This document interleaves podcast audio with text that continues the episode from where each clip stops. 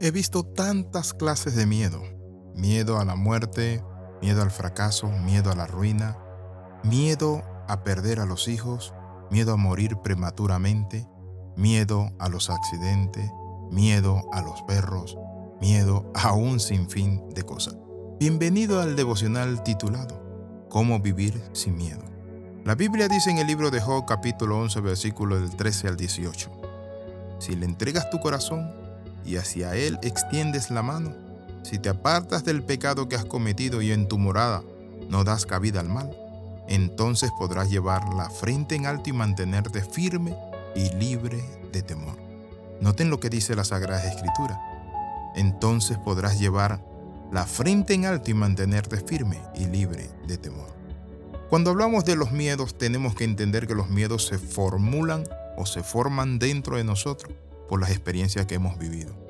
Vivir con un padre crítico, vivir en una familia donde se nos mete miedo desde niño, miedo al duende, a la bruja, miedo al sombrerón, miedo a la turivieja. Todos esos miedos vienen día a día fortaleciéndose y una de las cosas que hacen los miedos es que nos inhiben. ¿Cómo podemos nosotros ser libres del miedo? ¿Cómo podemos superarlo? En primer lugar, debemos someter nuestras emociones a Dios. Te voy a dar una clave. Cuando te levantes cada mañana, antes de que tus pies toquen el piso, tienes que decir, Dios, antes de que empiece este día, te entrego mis emociones. Quiero que seas el Señor de mis sentimientos. Quiero que controles mi mente y mis emociones. Te entrego mi corazón. Quiero que me llenes con tu amor.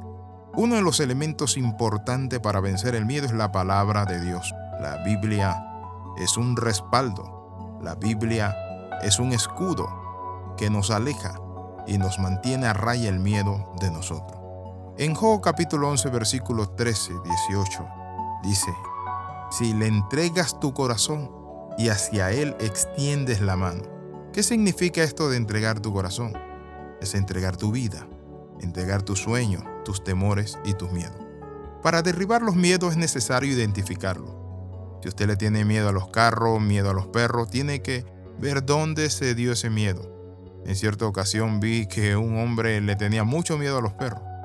Y vino una persona experta en perros y le enseñó a acariciar a los perros, a bañarlo, a lidiar con ellos. ¿Y saben qué? Se le fue su miedo. Debemos gobernar nuestros impulsos y emociones. Las emociones forman parte de nosotros. Y pese a ser necesarias, una de las cosas que pueden causar nuestras emociones es que cuando salen del control nuestro, simplemente causan sufrimiento. La Biblia dice echando toda vuestra ansiedad sobre Él, porque Él tiene cuidado de vosotros. Lo otro que podemos hacer para vencer el miedo es tomar las promesas de Dios. Hay tantas promesas de Dios para vencer el miedo. Una de ellas es, no temas, yo te redimí, yo te puse nombre nuevo. No temas, no le temas, dice el Señor. Entonces debemos tomar esas promesas de Dios. Los pasos para vencer el miedo y tener una vida en paz siguen siendo los mismos. Lo básico, entrega tu vida a Dios. Si le entregas tu corazón, Él va a reinar en él y Él va a traer la paz que sobrepasa todo entendimiento a tu vida. Pero otro elemento importante es apartarse del pecado cometido, porque el pecado genera miedo, temor. Cuando Adán y Eva pecaron, la Biblia dice que se escondieron. ¿Se está usted escondiendo de Dios? Hoy quiero lanzarle un reto, y el reto que le quiero lanzar es que usted se atreva a superar sus miedos Saque una libreta y comience a pensar en cada miedo que usted tiene, cada temor. Temor a morir joven y póngaselo ahí, póngalo allí. Y ponga una promesa bíblica allí donde Dios te promete de que tú vas a vivir. No moriré, sino que viviré y contaré las obras de Jehová. ¿Cómo se aprende a vivir sin pesares? ¿Cómo se aprende a vivir sin miedo? Una de las cosas es la confianza. Confía en el Señor y el Señor hará.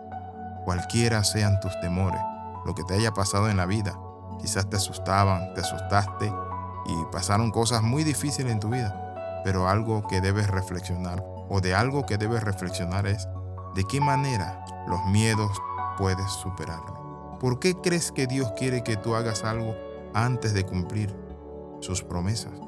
¿Y saben por qué Dios quiere que tú venzas los miedos? Porque Él es el que cuida de ti. Nada te podrá hacer daño porque Dios está contigo y en Él somos más que vencedores. Quiero invitarle a orar. Padre, en esta hora te entregamos nuestros miedos, temores, todo aquello que nos causa pánico, pavor, temor. En el nombre de Jesús renunciamos a ello. Amén y amén. Escriba al más 502 42 45 60 89. Le saluda el pastor Alexis Ramos. Nos vemos pronto.